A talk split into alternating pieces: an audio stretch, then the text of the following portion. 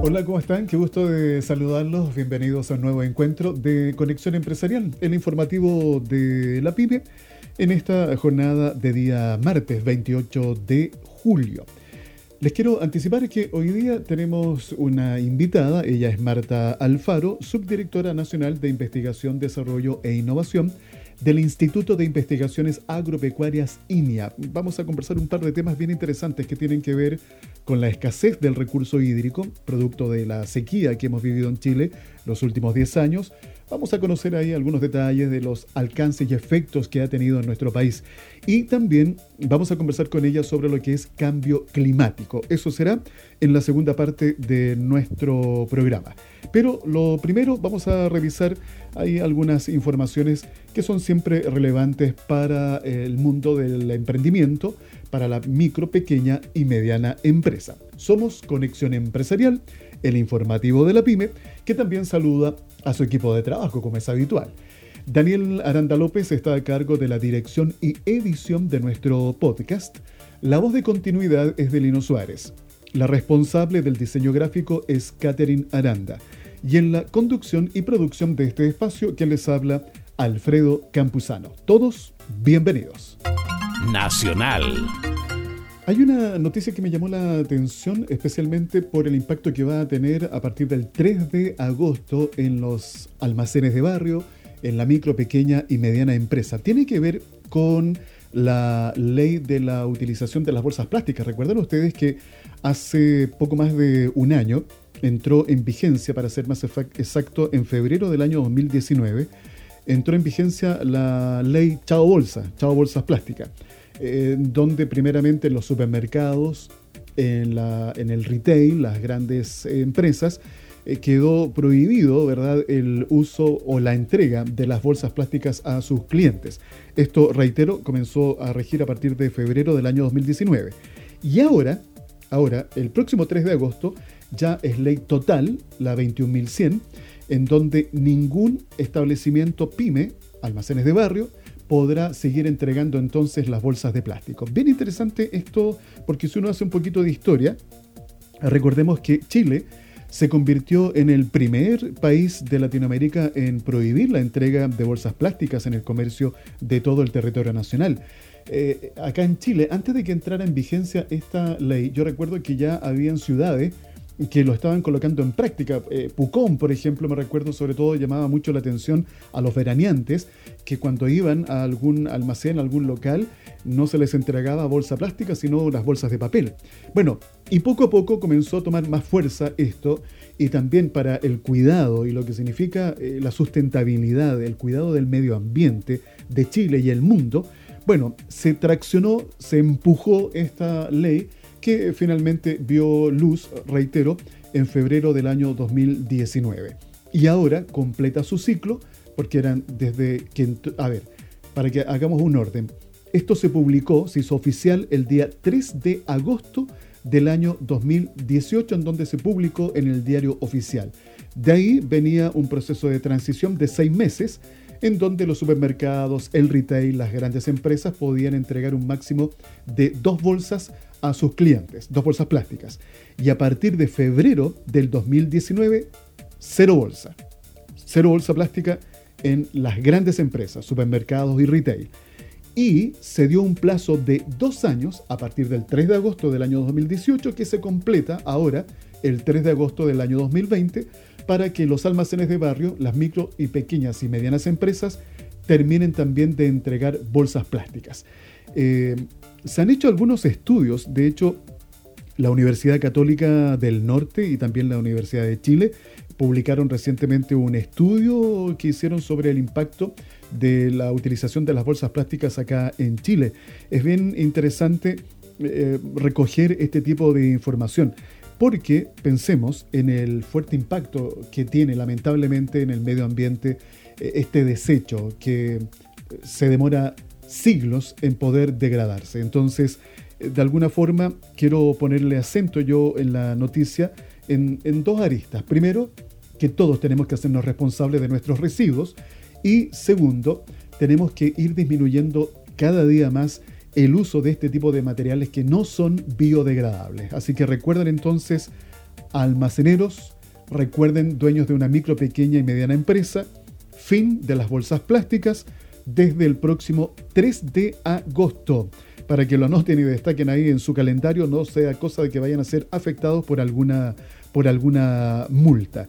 Recuerden que esta ley tiene como objetivo proteger el medio ambiente mediante la prohibición de entrega de bolsas plásticas de comercio y este es un paso relevante ya que hasta antes de la implementación de esta ley, saben ustedes que se utilizaban cerca de 3.500 millones de bolsas plásticas al año, cuya vida útil no superaba los 30 minutos, pero que podían tardar hasta 400 años en degradarse. Así que eh, me parece una buena iniciativa para que ustedes también eh, sigan practicando a estas alturas. Yo creo que la mayoría de nosotros ya está acostumbrado cuando va de compras llevar su bolsa reutilizable y si no la lleva, o se trae las cosas en la mano o tiene que comprar alguna bolsa reutilizable en el almacén o en el supermercado. Tecnología. Yo hace algunos días atrás compartí con ustedes una información en donde involucra por una parte el e-commerce, esta plataforma electrónica, y las pymes. He estado tal vez siendo majadero en reiterar una invitación, que es que ustedes se sumen, ustedes que tienen su negocio, que tienen una pyme, que se sumen a este tren digital, que puedan atreverse a probar y explorar las distintas herramientas que hoy día nos entregan las TICs, las tecnologías de la información y la comunicación. Y una de ellas es el comercio electrónico. Y fíjense que hoy día el comercio electrónico nos muestra una trayectoria de crecimiento exponencial. Hay un reporte que entregó la Cámara de Comercio de Santiago, que la entregó hace algunas semanas atrás y demuestra cómo el comercio electrónico va ganando espacio rápidamente en nuestro país. Y hay una cifra bien interesante que la entregó Transbank, que dice que las ventas del comercio minorista online se incrementaron casi un 190% en 12 meses durante la semana terminada el 19 de abril, muy por sobre la grave contracción que sigue afectando a las tiendas físicas que llegó al menos 26% en igual periodo. Pese a ello, la intensidad del deterioro del comercio físico parece haber tocado fondo durante la segunda semana de abril, cuando tuvo una caída histórica del 36% en 12 meses.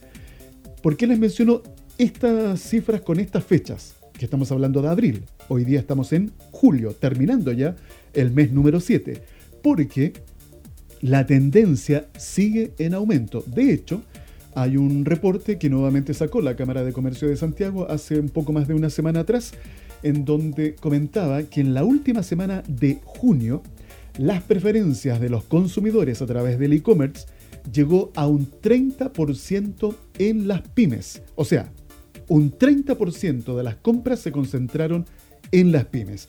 Y ahí en el informe se detallaban los distintos factores que influyen en que esta tendencia siga en aumento. ¿Y por qué quiero insistir eh, en, esta, en, este, eh, en este informe? Porque para ustedes, amigos que nos están escuchando, amigas, que tienen su negocio, una micro, pequeña o mediana empresa, que tienen un emprendimiento, focalicen su atención hoy día en estas plataformas electrónicas porque aquí se está concentrando la mayoría de los movimientos y transacciones que se hacen. Es cosa de que ustedes mismos vean en su familia, oye, todos hoy cotizamos, compramos, encargamos, todo a través del smartphone o del computador.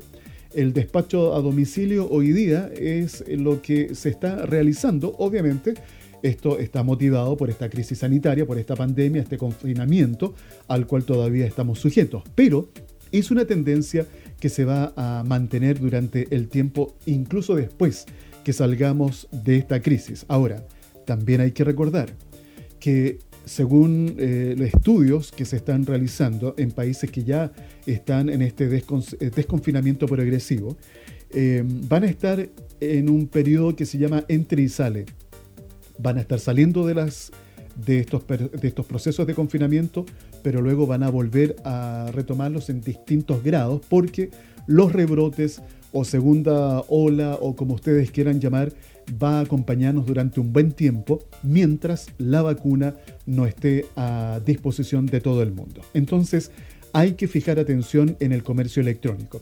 Y hoy día estaba revisando diferentes plataformas y fíjense que me encontré con una interesante noticia de Fosis, que han creado una vitrina virtual para que emprendedores ofrezcan sus productos hacia todo el país. Eh, accesorios, regalos, qué sé yo, artesanía, salud, belleza, productos gourmet, hogar, mundo infantil, servicios, vestuario, calzado. Son parte de los rubros que las personas van a poder encontrar en Cyberfosis. Esta es una plataforma que va a estar disponible hasta el 7 de agosto para conocer, comprar y recomendar emprendimientos de todo el país. Así que cada uno de los emprendedores que esté publicado en Cyberfosis ha participado en el programa Yo Emprendo, el cual entrega no solo un capital inicial para un negocio, sino que también contempla capacitación en temas como marketing, imagen de marca, plan de negocios e inventario, entre otros tópicos. Así que se invita a todos a apoyar a los emprendedores de Fosis y comprar con sentido en www.ciberfosis.cl, donde van a poder encontrar productos innovadores y de calidad con descuentos de hasta un 30% y atractivas promociones según señala el director nacional de FOSIS, Felipe Betancourt. ¿Ya? Así que ahí ustedes tienen un lugar para poder seguir apoyando a los emprendedores en nuestro país. Y yo insisto en este punto, amigas y amigos, por favor, si están emprendiendo o tienen su negocio, desarrollen y exploren el e-commerce a través de las distintas plataformas disponibles. Una de ellas, tan fácil, tan simple como es Facebook. Pero recuerden, la tecnología llegó para quedarse. Conexión Empresarial, programa radial de SIC Producciones. Momento de ir con nuestra entrevistada de hoy en Conexión Empresarial, el informativo de la PyME. Está con nosotros Marta Alfaro, subdirectora nacional de Investigación, Desarrollo e Innovación del Instituto de Investigaciones Agropecuarias INIA. Marta, un gusto saludarla, muy bienvenida a este espacio de conversación. Quisiera comentarle, Marta, y a ustedes, amigas y amigos que nos están escuchando, hay dos grandes preocupaciones que nos tienen ocupados en las últimas décadas, no solo en nuestro país, sino también a nivel planetario. Estos son cambio climático y sequía o escasez de este recurso hídrico. El cambio climático y el calentamiento global no son un problema del futuro. Hoy vemos cómo los polos se están derritiendo el exceso de contaminación está causando enfermedades mortales hoy. La flora y la fauna del planeta están muriendo hoy. Uno de los eh, factores con efectos directos en el medio ambiente es la ganadería intensiva, la explotación del suelo que supone alimentar el ganado, la contaminación del agua a través de los purines, el amoníaco en el aire. Pero, ¿conocemos exactamente qué efecto directo tienen en el cambio climático? ¿Cuánto CO2 genera la producción de carne industrial a nivel mundial? Marta, ¿qué nos puede comentar al respecto de estos temas? El cambio climático es un problema actual eh, que nos afecta. A nivel global, las principales fuentes de emisión de gases de efecto invernadero lo constituye el uso de energía y combustibles fósiles a nivel mundial. Si nosotros eh, consideramos las emisiones por asociadas a la generación de energía, de uso de combustibles fósiles, del funcionamiento de las industrias eh, y de los edificios, esas emisiones a nivel global llegan alrededor del 70% a nivel mundial. El ámbito de producción de alimentos y forestal, agricultura, producción forestal y cambio de uso de suelo para la producción de alimentos, y de uso forestal comercial representa un 24% del total de las emisiones a nivel mundial. Ahora, si de eso, dentro de ese 24% queremos mirar más en detalle cuál es la contribución de la producción animal, la fermentación entérica de los animales, no solamente para producción de carne, sino que también para producción de leche o para producción de lana, de manera directa las, eh, emisiones alcanzan un 40% del 24%. Estamos hablando de alrededor del 9% a nivel mundial. Ahora, si nosotros sumamos a eso lo que corresponde al el, efecto de los animales en pastoreo, eso sube un poquito más al 50%, 24%, con eso llegamos alrededor del, del 12 al 14% que se identifica a nivel global asociado al sector de ganadería. En Chile la situación es, muy parecida, las emisiones del sector energía en Chile eh, superan el 70% de las emisiones nacionales, de contra por sobre el 75% de las emisiones nacionales, eh, y el sector agricultura eh, representa el, 10.6, casi el 11% del total nacional eh, emitido el año 2016. De ese valor, el 40% está relacionado a los procesos de fermentación entérica, ya sea para producción de leche, carne, ovina o lana lo que significa que alrededor del 4% del total nacional dice relación con la producción ganadera. Nos queda claro con esta información que nos entrega Marta, dónde se concentra la principal emisión de gases de efecto invernadero, en la energía, el uso de combustibles fósiles, en edificios, en fin. Ahí está el 70%. Eh, bueno, eh, no es menor eh, lo que hemos conversado en otras ocasiones, que es responsabilidad de todos y cada uno de nosotros, obviamente, el trabajar para ir disminuyendo estos, eh, la emisión de estos gases de efecto invernadero. Todos los sectores, obviamente, todos los sectores económicos, todo lo que sea producción, involucra un efecto en nuestro medio ambiente y por eso tenemos que seguir trabajando para hacerlo cada vez más sostenible. Estamos conversando con Marta Alfaro, recuerden, subdirectora nacional de Investigación, Desarrollo e Innovación del Instituto de Investigaciones Agropecuarias INIA. Marta, a propósito, desde INIA, ¿qué trabajos de transparencia tecnológica se están articulando con el sector ganadero para disminuir la emisión de estos gases de efecto invernadero? El INIA lleva alrededor de 10 años trabajando en el desarrollo, eh, primero en la cuantificación de las emisiones del sector para su contribución, precisamente a través del Inventario Nacional de Gases de Efecto Invernadero. Y como también en el desarrollo de medidas de mitigación que permitan reducir los impactos del sector.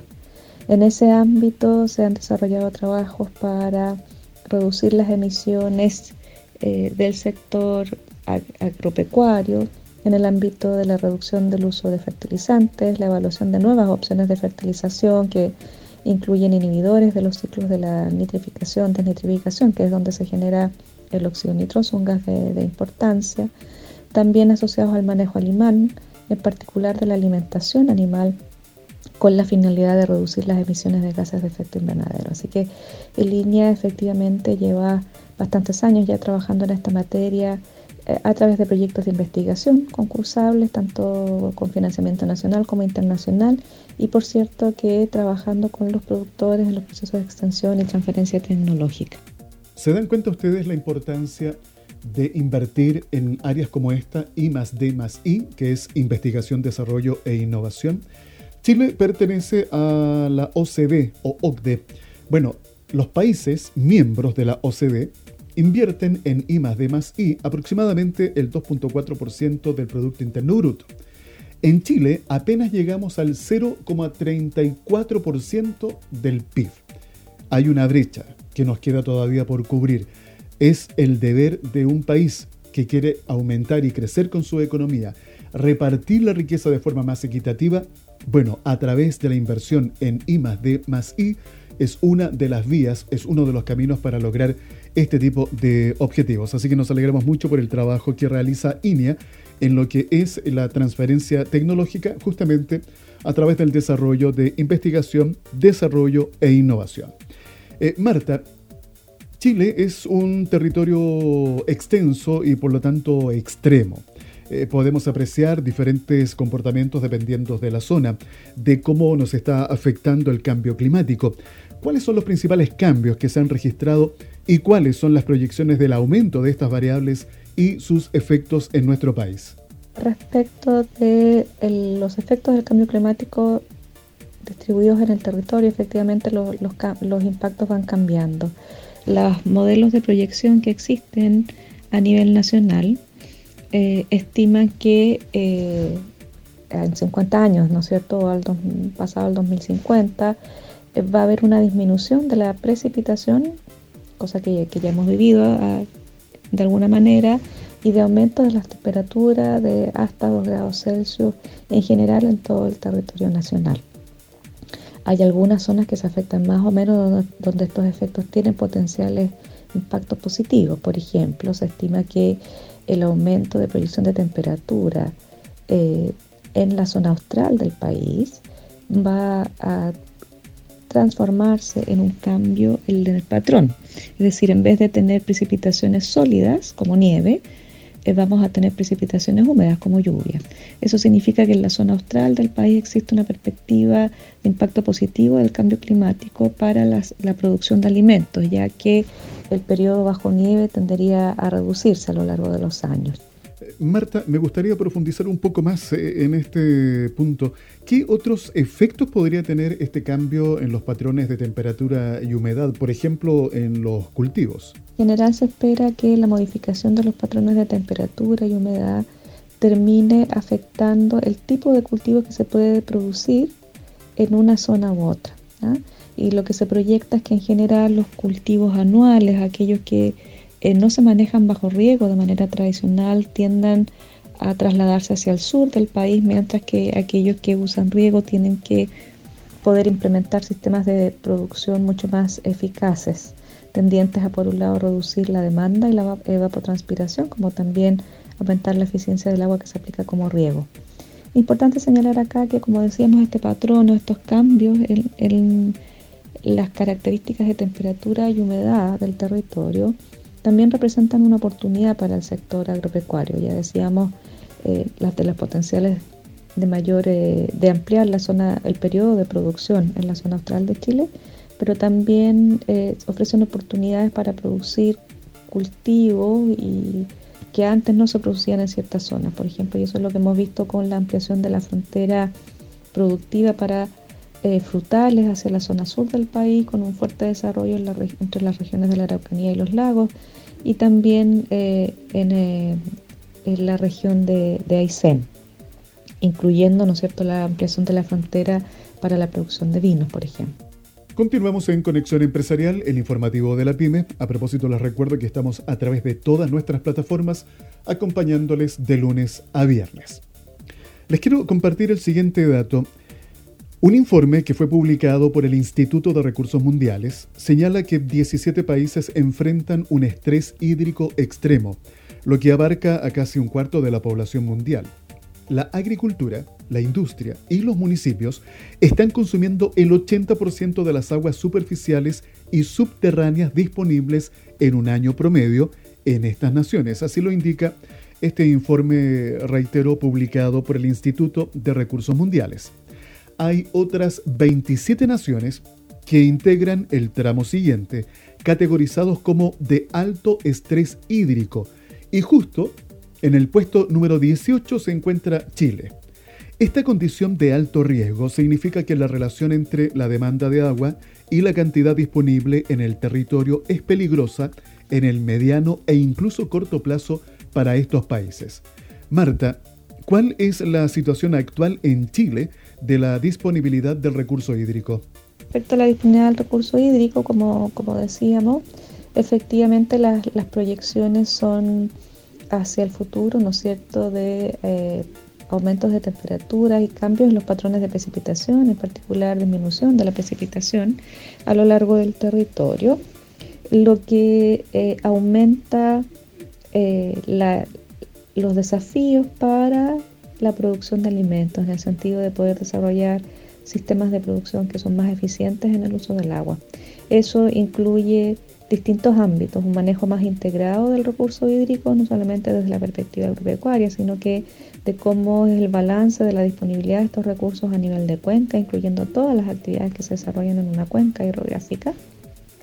Y en el ámbito en particular agropecuario, eh, adaptando nuestros sistemas de producción a estas nuevas condiciones. Eso significa el uso, por ejemplo, de variedades adaptadas al estrés hídrico, es decir, que demandan menos agua o que alcanzan niveles de producción eh, adecuados con menor disponibilidad de agua. También la implementación de sistemas de protección del suelo y de los cultivos para reducir la demanda de, de los huertos frutales, por ejemplo.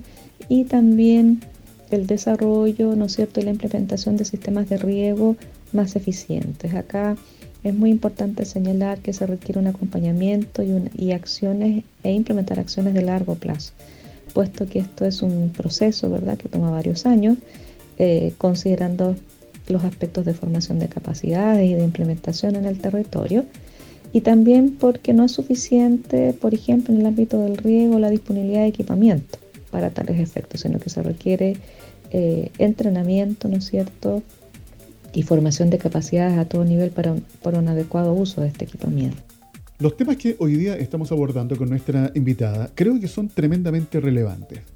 A pesar de que nuestra cabeza pueda estar hoy día, ¿verdad?, más preocupada de lo que es la pandemia, esta crisis sanitaria, lo que será, ¿no es cierto?, a partir ya de estos días del retiro del 10% de nuestros ahorros previsionales, eh, creo que le tenemos que también prestar atención a lo que es el cambio climático, la sequía, la escasez de este recurso hídrico, porque tarde o temprano vamos a estar sufriendo las consecuencias si no sabemos administrar y bien utilizar este escaso y vital recurso. Recurso hídrico, el agua. Usted abre la llave hoy día y tiene el agua ahí, libre y disponible, a pesar de que hay sectores rurales en nuestro país que aún no tienen la disponibilidad de tener en su hogar agua potable. Bueno, ¿en dónde me quiero detener hoy día, Marta? Yo sé que INEA, eh, al estar desarrollando permanentemente trabajos de investigación, tiene que realizar esta transferencia tecnológica al sector agrícola, forestal, ganadero. Y la utilización del recurso hídrico aquí es vital. Eh, la eficiencia de poder optimizar cada gota hoy es relevante. Marta, ¿qué nos puedes comentar al respecto de este punto? ¿Cómo está trabajando INEA en este tipo de transferencia para hacer mucho más eficiente el uso del agua? Sí, así como en el ámbito de transferencia tecnológica asociado al manejo del agua, eh, efectivamente, eh, y lo mismo que, estamos haciendo para cambio climático, para mitigación del cambio climático, el, INEA lleva eh, muchos años ya trabajando en, el manejo eficiente del recurso hídrico. Y esto se traduce en que hoy día tengamos información respecto de cuál es la huella hídrica de producción de los principales eh, productos agropecuarios del país, por ejemplo, ¿no es cierto?, con, con, características muy distintas entre la zona sur y la zona norte del país o la zona mediterránea de producción de alimentos, producto de los niveles de precipitación que ocurren en cada uno. También respecto de alternativas para el ahorro de agua eh, o de la demanda de agua que existe en los cultivos y en los huertos frutales. Esto tiene que ver con el uso y la incorporación de materia orgánica, la, eh, la incorporación de mulch, de protección, etc. Entonces sabemos cómo reducir la demanda de los árboles o cómo aumentar la producción a una demanda crítica de agua eh, de manera más organizada y que permite mantener la producción de alimentos. Entonces hemos logrado reducciones de la demanda de entre el 25 y el 30% de agua dependiendo de la zona del país y, de la práctica que se implemente. Y finalmente, ¿verdad? todo el desarrollo de nuevas variedades adaptadas a estas condiciones de, escasez hídrica eh, más permanente. Eh, estamos muy contentos de las últimas variedades que ha generado la institución, por ejemplo, para producción de papa, bajo condiciones de secano, es decir, sin necesidad de riego, con altos niveles de producción, lo mismo eh, trigo para la zona del secano eh, de la región central de Chile. Entonces, y así como esta, otras que vienen en camino. Entonces, ese es un, es un, eh, un proceso de largo plazo, pero ya tenemos hechos concretos, digamos, con los que estamos avanzando y trabajando con los productores para su implementación en el territorio. Por cierto que, que se requiere continuar con nuestros esfuerzos, pero el trabajo ya se ha iniciado. Ha sido una conversación tremendamente provechosa. El poder hoy día es conocer más en detalle lo que está pasando con este cambio climático, con la sequía, con lo que significa utilizar y administrar bien este recurso hídrico que en tantos sectores de nuestro país hoy día está muy escaso. La importancia además de rescatar esta relevancia del trabajo entre el sector público y el sector privado la investigación, desarrollo e innovación que está permanentemente ejecutando y llevando a cabo INIA, que termina finalmente en esta transferencia tecnológica en distintos sectores económicos y productivos de nuestro país. Vale la pena detenerse algunos minutos y conocer qué es lo que están haciendo organismos como eh, INIA. Marta, Quiero darle las gracias por haber compartido con nosotros estos minutos aquí en Conexión Empresarial y espero en algún otro instante, en algún otro momento, eh, seguir conversando temas tan interesantes como los del día de hoy. Muchísimas gracias a Conexión Empresarial por esta invitación para compartir eh, una conversación referida al cambio climático y al trabajo de nuestra institución, el Instituto de Investigaciones Agropecuarias, INIA, en, este, en este sentido. Me ha alegrado mucho compartir con ustedes en el día de hoy y espero que podamos seguir conversando en un futuro cercano. Gracias. De esta forma estamos eh, concluyendo el programa de hoy en donde hemos conversado con Marta Alfaro, subdirectora nacional de Investigación, Desarrollo e Innovación del Instituto de Investigaciones Agropecuarias INIA. Conversando dos temas bien interesantes, como les mencionaba recién, ¿eh? sobre lo que es cambio climático, la sequía o la escasez del recurso hídrico. Eh, vayan y exploren este sitio web de INIA. Hay investigaciones que ellos van desarrollando permanentemente y que son de libre disposición en www.inia.cl. Bien, gracias a ustedes por habernos permitido acompañarles durante el encuentro de hoy. Recuerden que estamos diariamente de lunes a viernes y nos encuentran a través de todas nuestras plataformas. Somos Conexión Empresarial el informativo de la pyme. Conexión Empresarial promueve un estilo de economía solidaria, considerando a la persona como un elemento fundamental en todo proceso económico.